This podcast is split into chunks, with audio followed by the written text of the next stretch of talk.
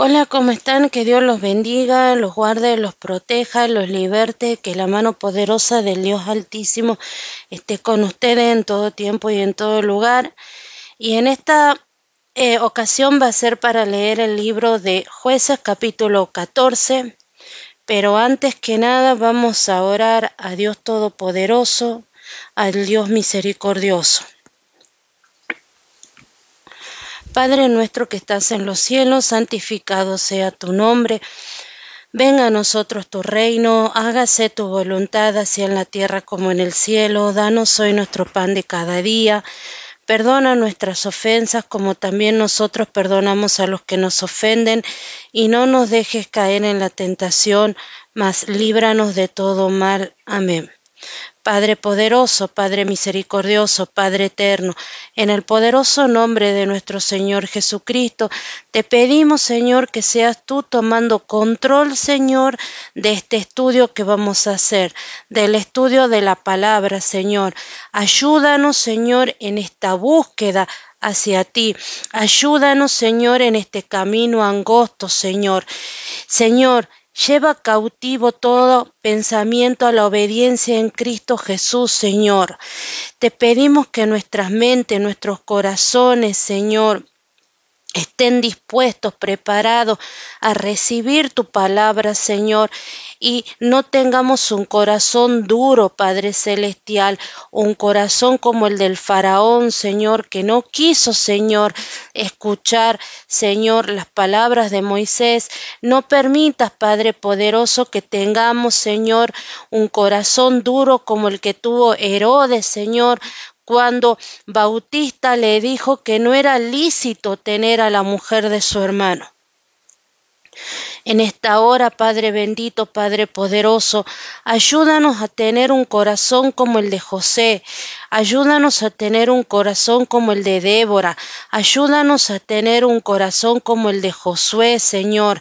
Ayúdanos, Padre poderoso, Padre celestial, a tener un corazón como el de Caleb, Señor, que estaban dispuestos, Señor, a escuchar tu palabra, Señor, a estar, Señor, atentos, Señor, a tu presencia, tu poder.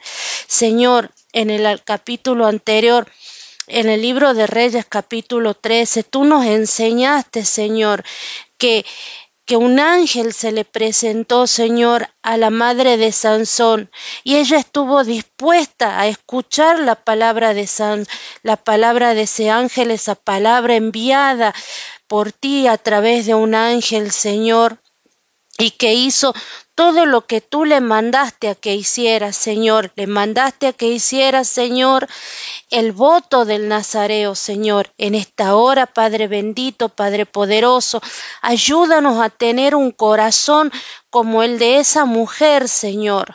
Ayúdanos a tener un corazón, Señor, como el de padre de Sansón, que dijo, ¿cómo hemos de criar a este hijo? Ellos estaban, ellos querían saber, Señor, querían tener instrucciones, Padre poderoso, Padre celestial, de cómo, Señor, criar a ese hijo, Señor, que tú, Señor, habías predestinado aún antes de que estuviera en el vientre de su madre. Ayúdanos a tener un corazón como el de Ruth, Señor, que dejó su tierra, Señor, una tierra pagana, Padre Celestial, una tierra de idolatría, Señor, para seguir, Señor, a Noemí, Señor, y adoptar las costumbres israelitas, Señor. Y entró en la genealogía de Cristo, Padre poderoso.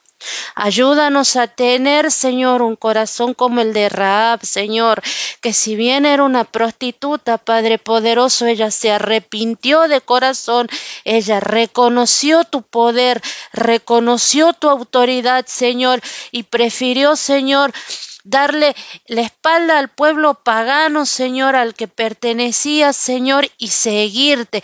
Y entró en la genealogía de Cristo. Ayúdanos a tener un corazón como el de Noemí, que volvió, Señor, arrepentida, Señor, a la tierra que la vio nacer, Señor, cuando nada más le quedaba, volvió como el Hijo pródigo, Padre. Cuando nos alejamos de ti, Padre poderoso, Padre celestial, vivimos un periodo de esclavitud, de esclavitud por el pecado, de esclavitud por las tinieblas, Señor. En esta hora, Padre bendito, Padre poderoso, ayúdanos, Señor, que el fuego del Espíritu Santo descienda sobre nosotros, Padre, y seas tú infundiéndonos, Señor, ese, ese anhelo por conocerte, eh, ese hambre por tu palabra, porque tu palabra dice que no tan solo de pan vivirá el hombre, sino de toda palabra que salga de la boca de Dios. Espíritu Santo, ayúdanos, tú eres nuestro consolador, tú eres nuestro ayudador, tú estás en este tiempo acá. Cúbrenos con con tu presencia, con tu poder, con tu gracia y con tu misericordia. Señor Jesucristo, Tú nos enseñaste, yo soy el camino, la verdad y la vida. Nadie llega al Padre si no es a través de mí. Padre poderoso, Padre misericordioso, te pedimos llegar ante los pies, ante tus pies a través del camino, Señor, que es Cristo Jesús.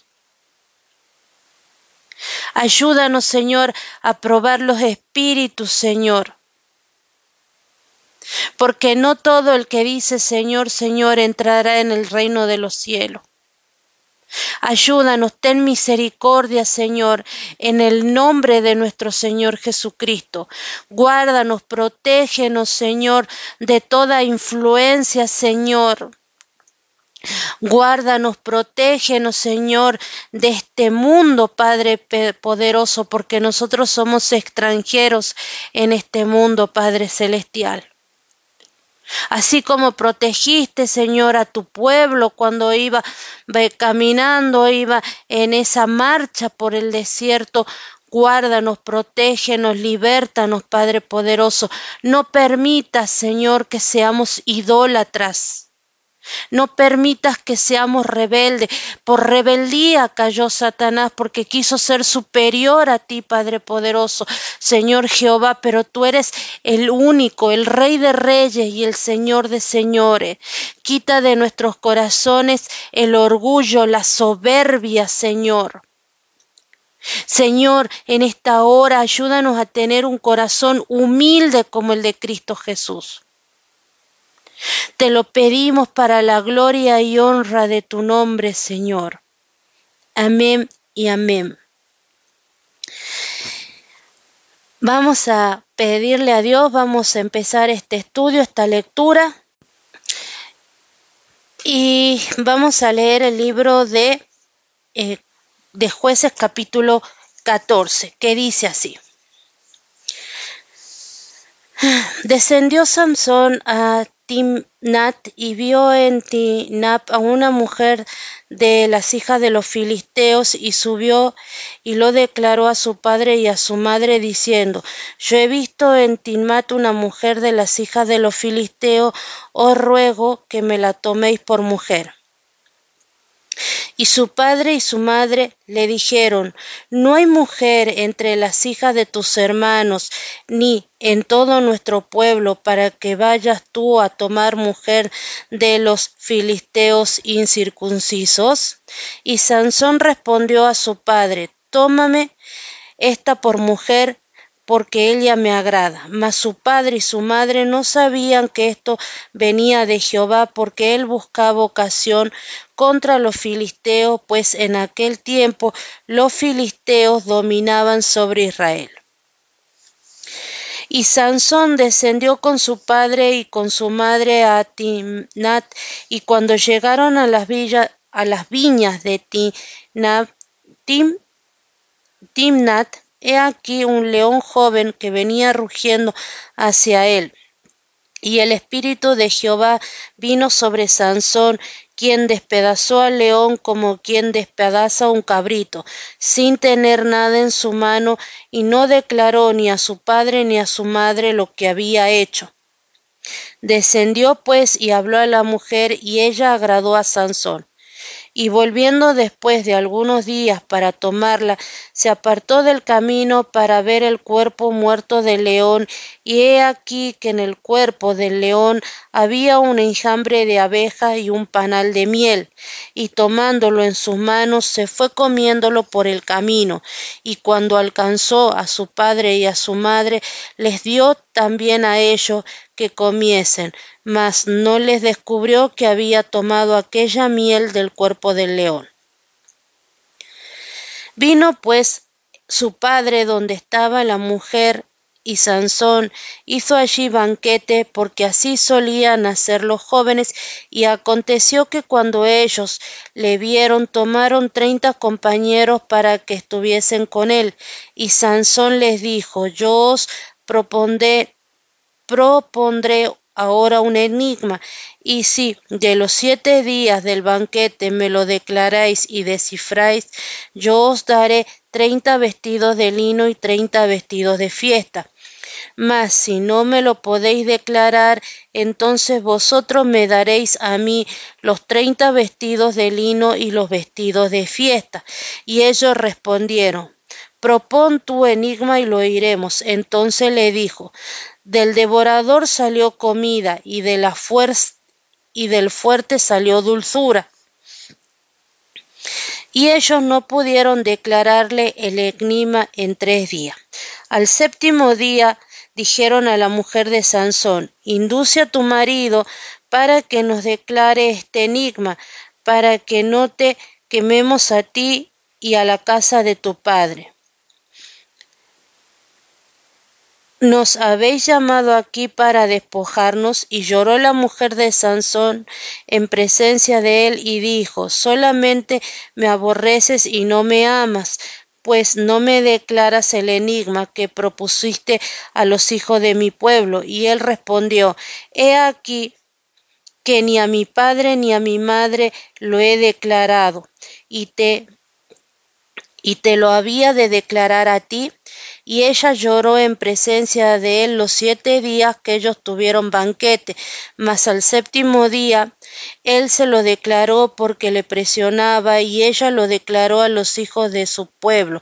Al séptimo día, antes de que el sol se pusiese, los de la ciudad le dijeron, ¿qué cosa más dulce que la miel y qué cosa más fuerte que el león?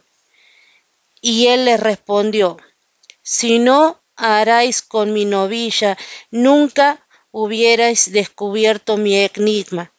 Y el espíritu de Jehová vino sobre él y descendió a Ascalón y mató a treinta hombres de ellos y tomando sus despojos dio las mudas de vestido a los que habían explicado el enigma y encendió el enojo y encendido en enojo se volvió a la casa de su padre y la mujer de Sansón fue dada a su compañero al cual, al cual él había tratado como su amigo. Bien, esto es lo que la lo de que habla el, eh, libro de jueces capítulo 14 y ahora vamos a leer lo que nos enseña la Biblia de estudio teológico con respecto a este capítulo, ¿sí? Y dice así.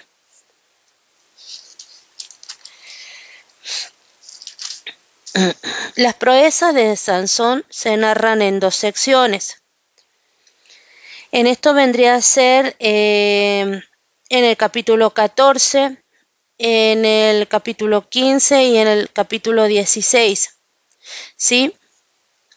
En ambas culminan con destrucciones masivas de, filisteos seguidas de comentarios acerca de su gobierno. En cada una de las, de las dos secciones se relatan cinco hazañas de fortaleza y heroísmo.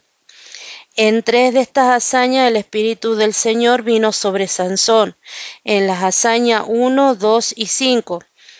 Es de cierta importancia que esto no haya sucedido en la segunda sección que lo vemos en el capítulo 16, cuando Sansón actuó más por su propia cuenta y se alejó cada vez más de Dios y finalmente el Señor se apartó de él por completo. Y vemos cuáles son las hazañas que, eh, que hizo Sansón, que están desde el capítulo 14, versículo 5 y 9, eh, del, del capítulo 14, perdón, del capítulo 14 al capítulo 16. ¿Sí? Entonces, la, la primera y la segunda hazaña es que la primera mata al león. Esto es capítulo 14, versículos 5 al 9. Y el espíritu de Jehová vino sobre Sansón, capítulo 14, versículo 6. Segundo, la matanza de 30 filisteos. Eh, jueces capítulo 14 versículo 19 y dice, y el espíritu de Jehová vino sobre él. ¿Sí? Esto vendría a ser capítulo 14 versículo 19 y las cinco, que la liberación de las cuerdas y la matanza de los mil filisteos, que la vamos a ver en el capítulo 15, el Espíritu de Jehová vino sobre él. Ahora, estas son las hazañas en las cuales eh, el Espíritu de Dios vino sobre Sansón. ¿Cuáles son las hazañas en las que no vino el Espíritu de Dios sobre él, la quema de los campos, que lo vamos a ver en el capítulo 15, eh, otra masacre de Filisteo en el capítulo 15. Vamos a ver, en esta no se menciona el Espíritu Santo, en la segunda parte ninguna mención del Espíritu de Jehová.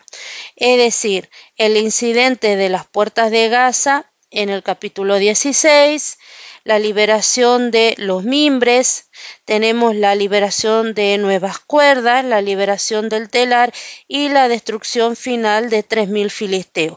Todo esto que es 6, 7, 8, 9 y 10 lo vamos a ver en el capítulo 16.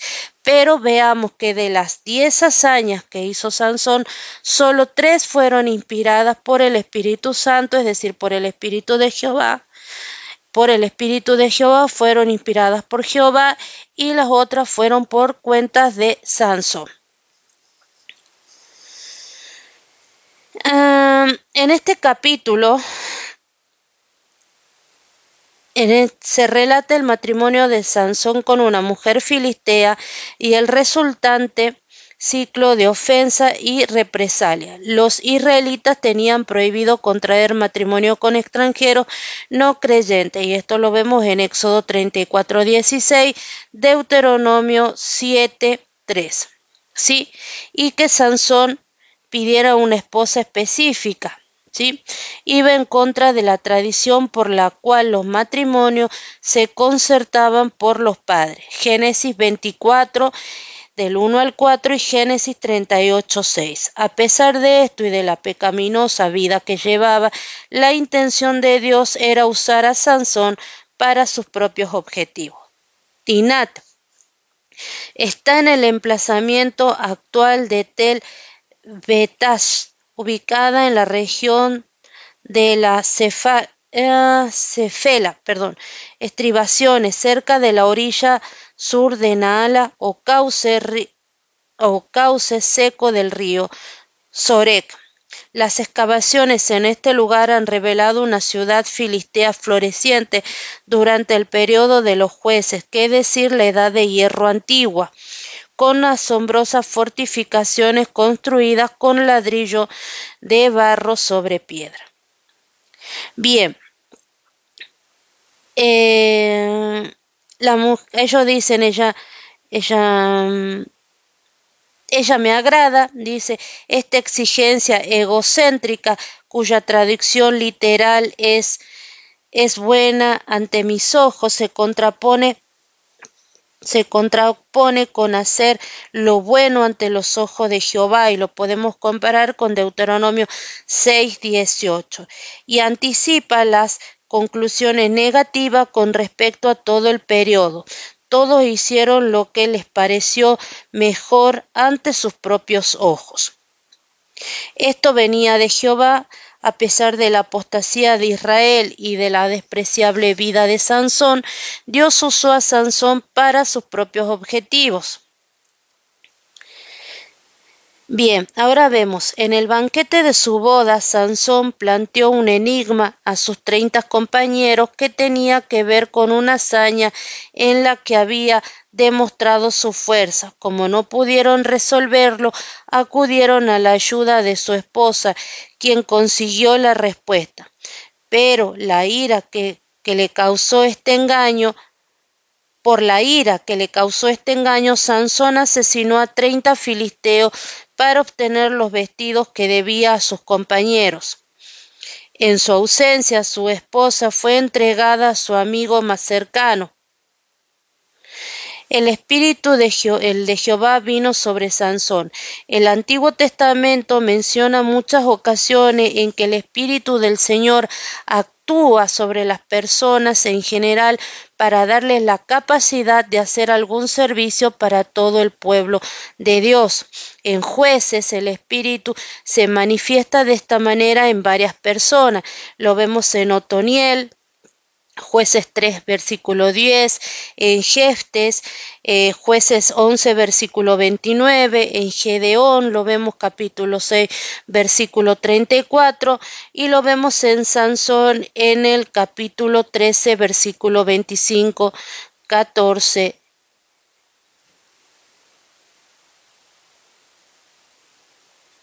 Mm, perfecto y después lo vemos, lo veremos en el capítulo 15.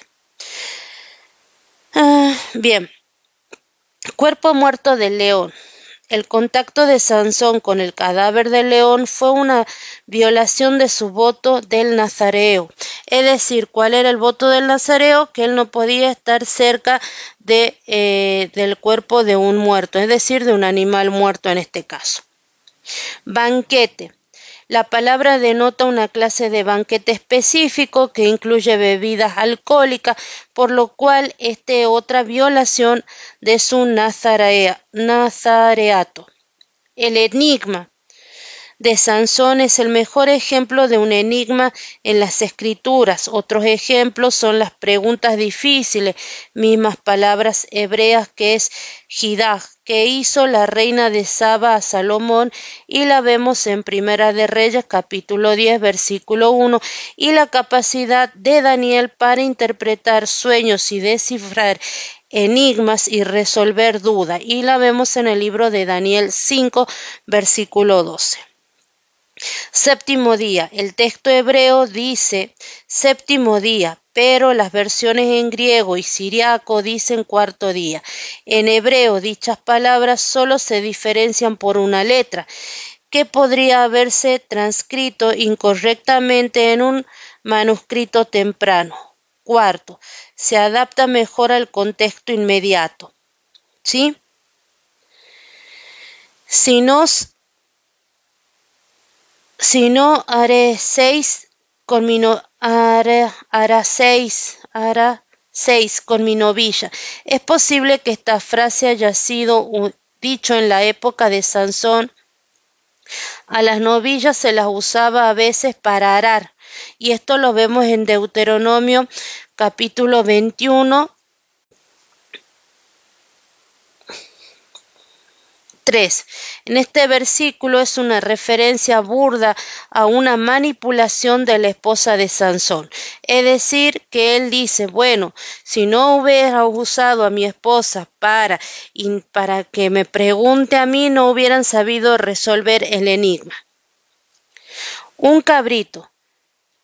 Perdón, y acá termina lo que sería la interpretación de la Biblia de estudio teológico con respecto a este capítulo de la Biblia, que es el libro de jueces capítulo 14. Vamos a leer lo que nos enseña la Biblia de estudio teológico con perdón, la Biblia de estudio de la apologética con respecto a este capítulo y dice así.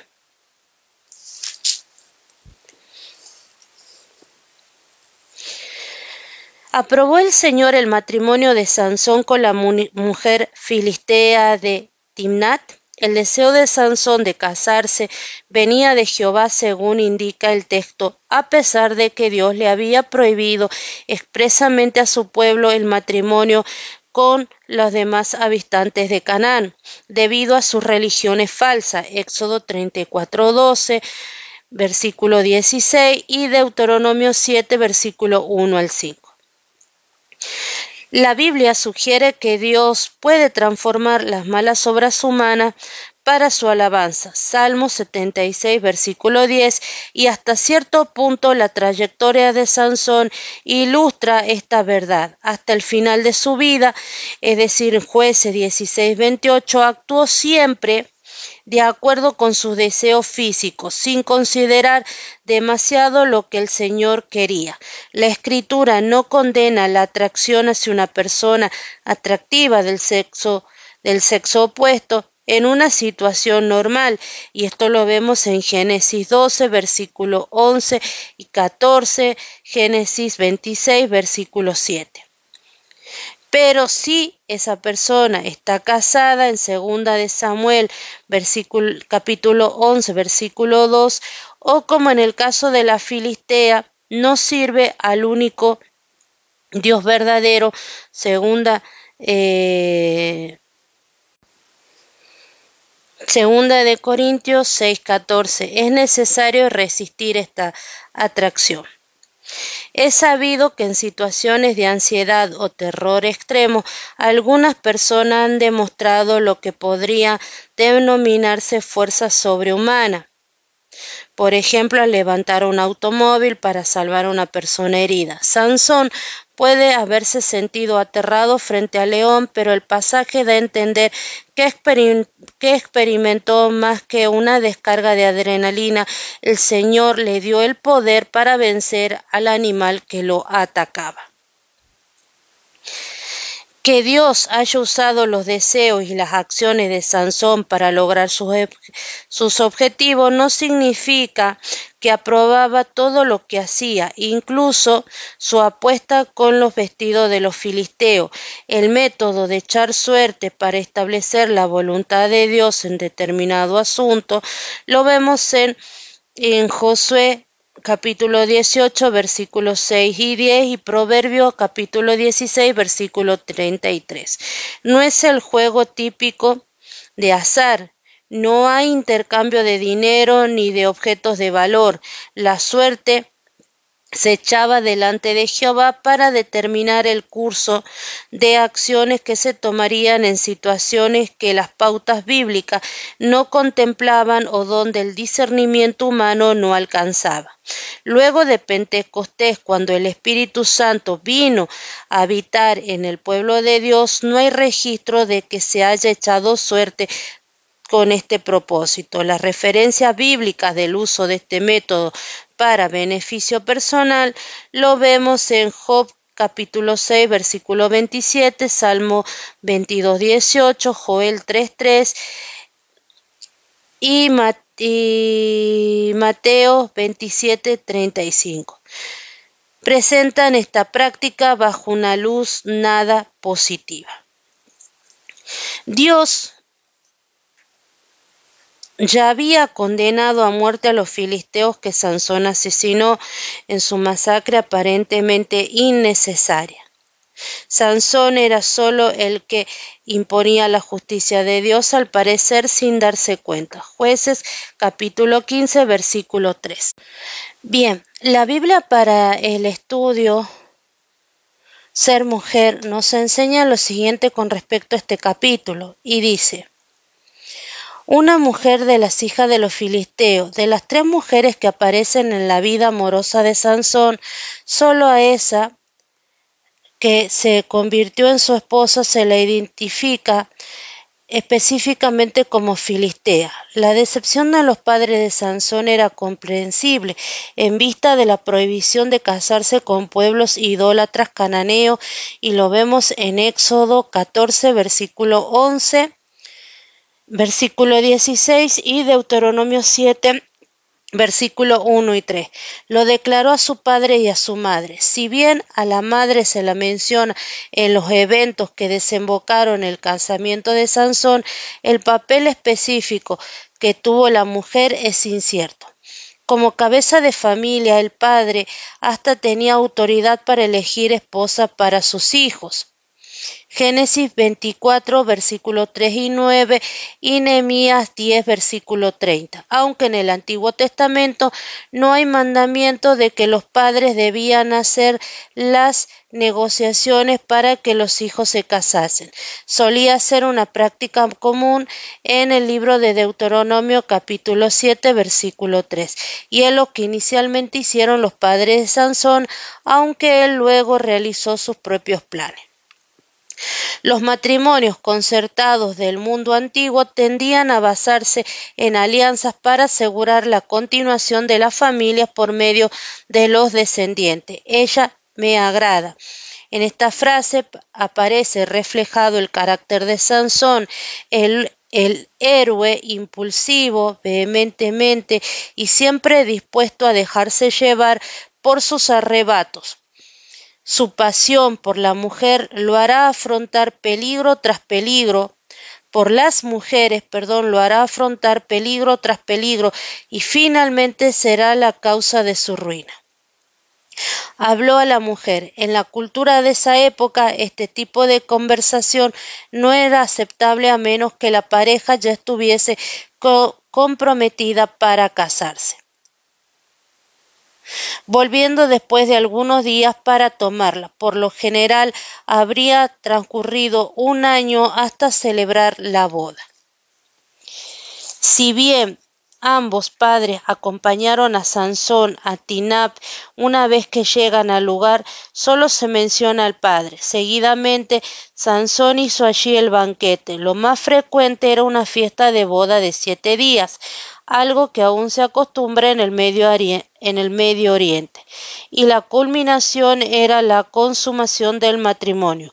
En casos normales en Israel, las festividades hubieran tenido lugar en la casa del futuro esposo y Sansón hubiera tenido padrino de boda y acompañantes israelitas.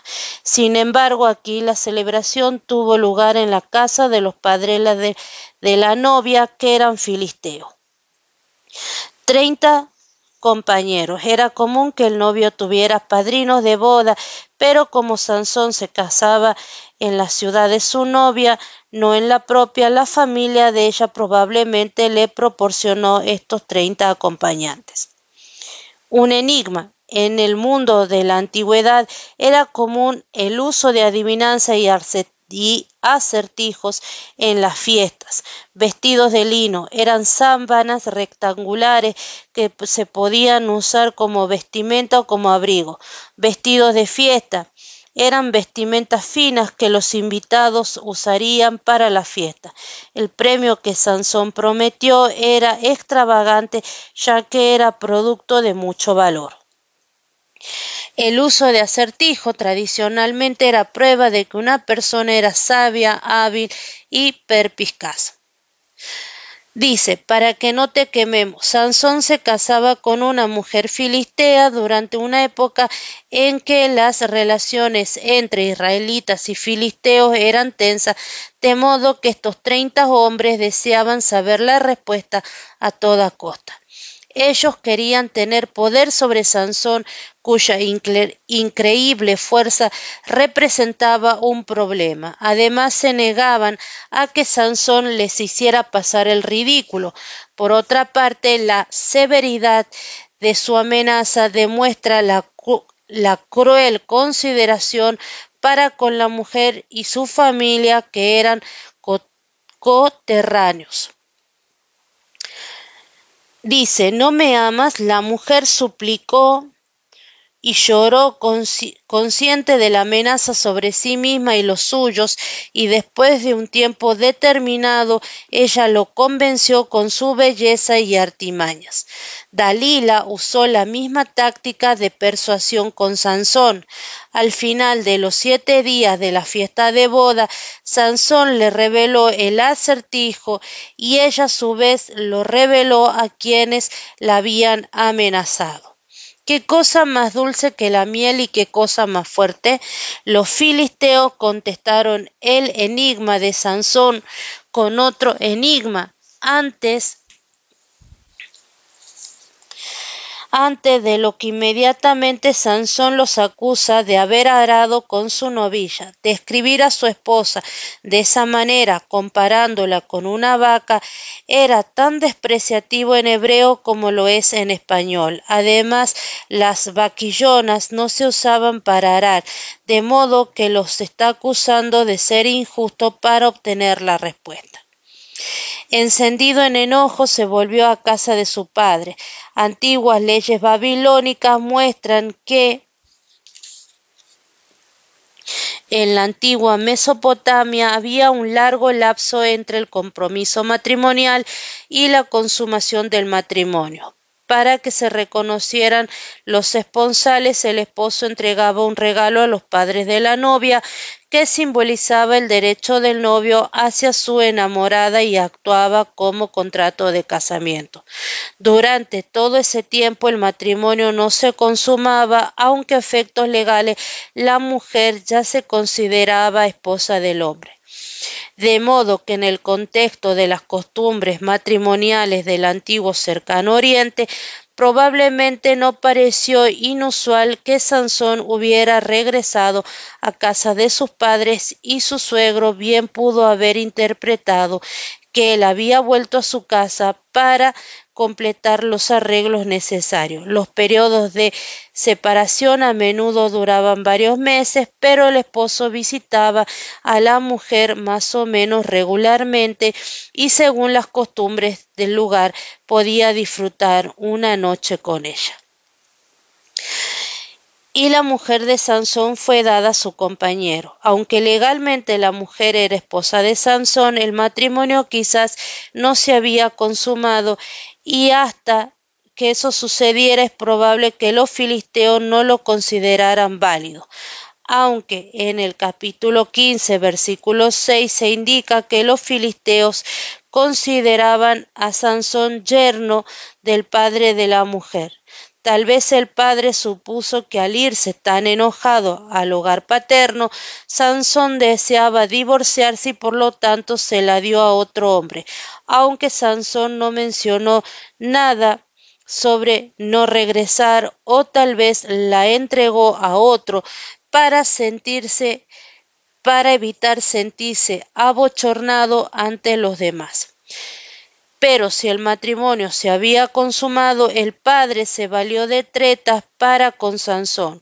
Como es normal en este contexto patriarcal, no se mencionan en absoluto los sentimientos de la recién casada y la Biblia no relata si ella estuvo de acuerdo en ser entregada a otro hombre o si amaba a Sansón y deseaba irse con él. Pero una vez que fue entregada al compañero de Sansón, tal acción ya no podría revertirse.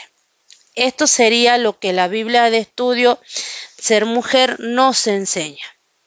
Bien, la Biblia eh, de estudio herencia reformada nos enseña lo siguiente con respecto a este capítulo.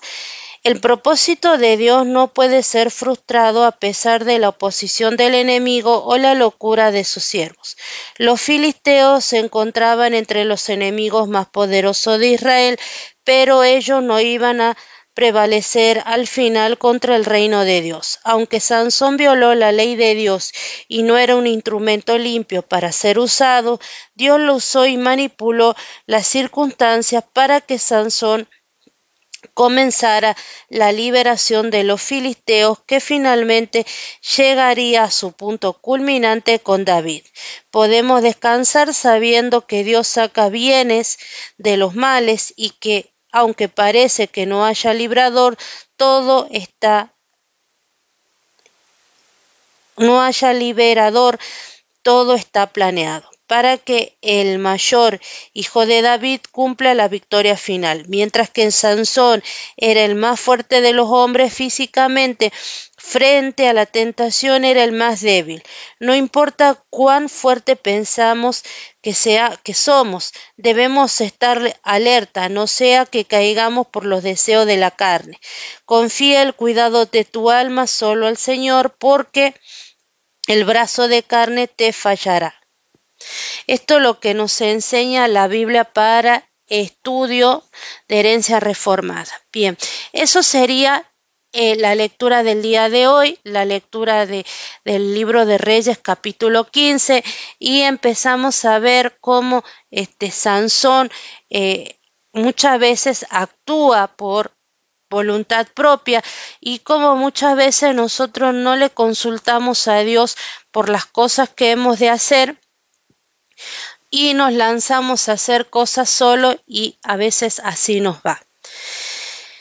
Bien, muchas gracias por acompañarme en este estudio, muchas gracias por estar conmigo, muchas gracias por ser mis compañeros de estudio, que Dios los bendiga, los guarde y los proteja y que el nombre de Dios Todopoderoso, que el nombre de Jehová sea exaltado, que solo a Él es la gloria, la honra y el poder, porque Él es santo, santo, santo, y alabemos a Dios en espíritu y en verdad.